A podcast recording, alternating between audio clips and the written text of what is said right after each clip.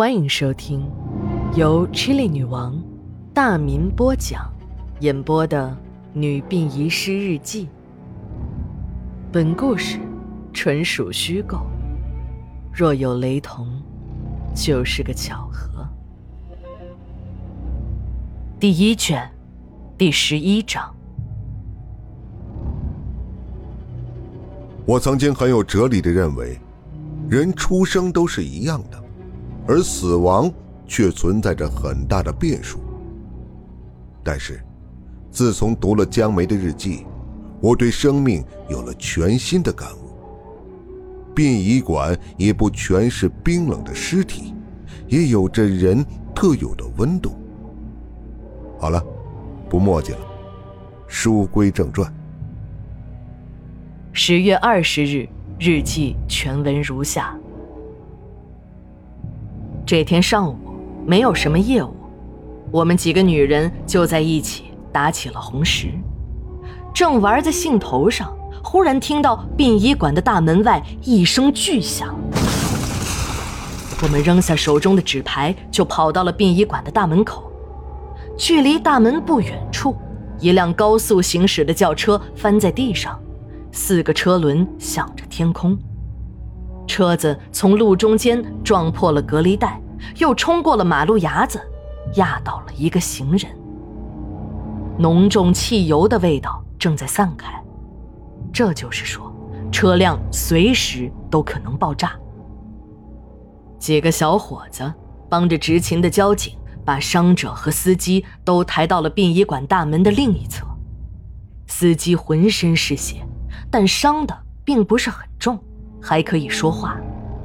但那个被压倒的人可就倒霉了，头啊已经被压成了柿子饼。真可悲！我头一次看见这种惨象，险些把早餐都吐了出来。那人已经死亡了，从死者的装束可以看出是个女性。由于头已经没有了，看不出年龄。从穿着的衣服看，应该是一个孕妇。我还是要啰嗦你们，各位姐妹们，出门时可一定要注意一下车辆，就是在人行道上也不例外，在哪里都有发生交通意外的可能。就算都是司机的责任，又能怎样？生命只有一次，平安才是真幸福。正在大家等候医生到来时，我们馆门左边的一个修车店的老板王二狗，由于这个人心很黑，为人做事都很差劲，我们就叫他王二狗。其实，人家有名字的，叫王二宝。王二狗跑过来，大叫一声，就趴在尸体上嚎啕大哭起来。原来被撞死的女人就是王二狗那已经怀孕六个月的老婆。王二狗的老婆怀孕，这事儿还是上次和张哥一起去修车时听二狗说的。我还记得，那次二狗很高兴，说自己的老婆怀的是儿子，已经六个月了，自己找人算过了，一定是儿子。由于殡仪馆在市区外。就这么一家修车店，二狗几乎每次都会宰我们。这次有了儿子的王二狗破天荒的没有宰我们，还便宜了张哥十块钱。看来再小气的人也有大方的时候。医院的急救车拉走了受伤的司机，王二狗的老婆就直接送进了殡仪馆。这个王二狗，平时不接人缘儿。我们单位很多人都讨厌他，不过这个人对自己老婆还是真心的。自从老婆出了事儿，就一直守在停尸房的门口。还是那一套给尸体清洗的工序。由于头已经被压扁了，身上的血液已经流了个差不多，所以清洗的过程还算顺利。只是那个像柿子饼的头，倒是让我们。费了一番功夫，在拉动头骨复原的时候，它发出了咔咔咔的响声，你听过恐怖片里面的配音吗？这种声音绝对要比那个更有威力。在做这种工作的时候，我们都是戴着三四层的口罩，即使是这样，那种血腥的气味还一直往鼻孔里钻。没有闻到过这种气味的人，绝对不会对“血腥”这个词儿有正确的理解。那种感觉，怎么说呢？就说那种鲜红颜色的视觉刺激吧，绝不是任何一个鬼片的镜头能比的。没见识过的人，那种大量人血的色彩，直接就能让你晕掉。同事们不断的把泡沫和纱布塞进那已经压扁的头里。经过一阵忙活，总算有了个人形。由于我们都认识王二狗的媳妇儿，所以一眼就能看出来，和生前呢基本上就没有什么相像的地方了。不过，总算是有了个人的模样，家属可以进来看了。刚出来就听同事们说，压死王二狗媳妇儿的那辆车是由于硬物突然扎破了轮胎，产生了侧翻，而那个硬物就是王二狗发财的诀窍——三角钉。只不过，王二狗的这个三角钉是经过自己特制的。能穿透任何车辆的轮胎，这个秘诀让王二狗这两年发了大财，从这儿路过的车就没有不放炮的。据说，给人补完了车胎，这钉子还能重复利用。害人终害己的老话又一次得到了印证，自己的老婆终于让自己给害死了。在殡仪馆工作时间长了，天天面对死亡，见多了这种因果报应。也许你不相信有因果，那也不妨碍你有一颗向善的心吧。本来大伙儿就看不上王二狗，这一下就更不待见了。死了老婆的王二狗在众人的白眼中低着头，时时躲避着众人的目光。王二狗一直坐在停尸间里，老婆的遗体旁，直到下班还不愿意离开。今天是我值夜班，我狠狠地把王二狗从停尸间里赶了出去。看着这个家伙灰溜溜的背影，真有一种特殊解气的感觉。要不是这个坏种，他老婆也不会死。我们单位是编制少，工作多。自从老潘头死后，就一个人值班了。值班的主要任务就是检查那些长期存放尸体的水晶棺。长期存放是什么意思呢？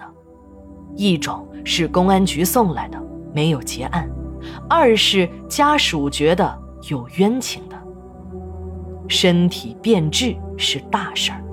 管理呢发生过类似的事件，倒是没有什么严重的法律责任，就是当事人让家属一顿暴打，连报警的勇气都没有。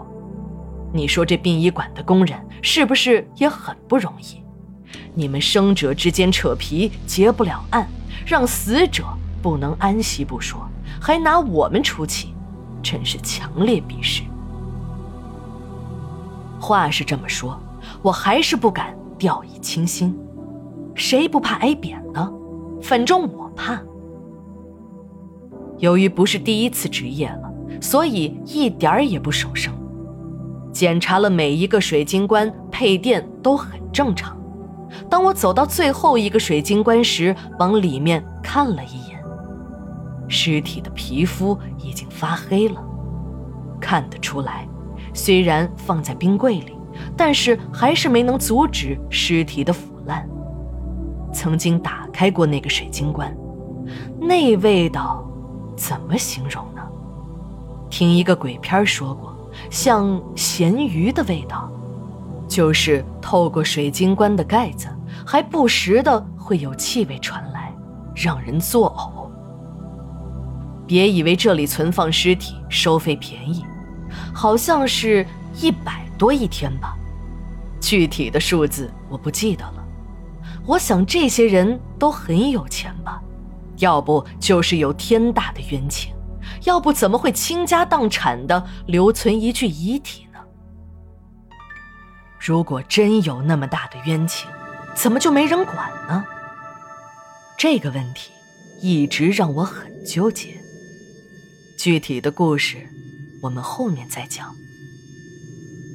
现在的天气已经变凉了，如果三两天内就火化的遗体，一般就不用水晶棺，给家属省点钱嘛。毕竟活人更需要钱来好好生活。所以，王二狗的媳妇儿就躺在停尸床上，也就因为没有放进水晶棺冷冻，事情。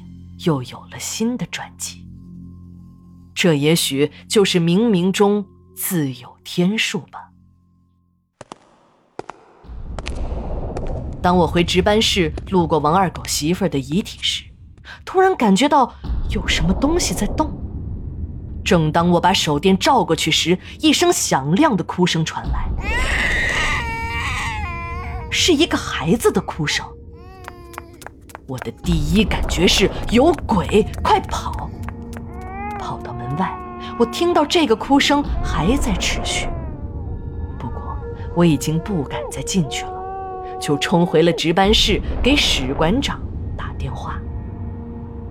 不一会儿，同事们基本都回来了，那个哭声还在继续，只不过比刚才小了一些。史馆长。带我们进入了停尸间，打开了所有的灯。在雪白的灯光下，王二狗媳妇儿的旁边放着一个孩子，脐带还连在一起。王二狗媳妇儿那宽大的孕妇服已经半脱下来，要不然孩子会被憋死。大家又打幺二零急救，一会儿医生就来了。在医生的啧啧称奇中，很快就把婴儿处理好，送进了医院。听医生说，孩子足月，只是二狗媳妇儿不太显怀。二狗一直认为自己的媳妇儿怀孕六个月，这粗心的男人呢，能让人晕死。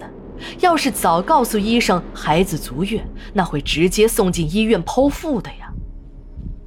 我记得是我给王二狗媳妇儿穿的衣服，由于给死人穿衣服怕衣服脱落，就在孕妇服的背带上加了两个别针。我仔细看了，别针已经不见了。也许真的有某种神奇的力量，一定是王二狗媳妇儿的鬼魂怕自己的宝宝有危险，所以就解开了背带。王二狗死了老婆，又得了个儿子，也不知道他是悲伤还是高兴，一溜烟儿的开车去了医院。我们馆里从来没有过这么大的喜事儿。史馆长看已经是深夜了，就请我们全单位的人去会餐。高兴吗？当然应该庆祝。后来，我们经常看到王二狗在马路上。捡石头、钉子、垃圾，背上还背着一个可爱的男孩。只是二狗修车的生意没有以前红火了。二狗在自家的店门口放了一个免费的茶水摊，供过路的司机歇脚。大家对他的称呼也从王二狗改成了王二宝、二宝哥、二宝老弟。史馆长还特意叮嘱我们，修车就到二宝那儿去修，二宝技术好，价格公道，我们单位的车就在那儿定点了。二宝呢，经常背着自己的儿子来管理，不像别人见了我们就想躲。二宝还说，殡仪馆里的女工都是他家玩的娘，男工都是玩的亲叔叔。大爷，没有殡仪馆的叔叔阿姨，就没有他家的玩儿。人呐，还是应该做好事儿，放下屠刀，立地成佛。什么时候向善，都不晚。十月二十一日日记，明天继续连载。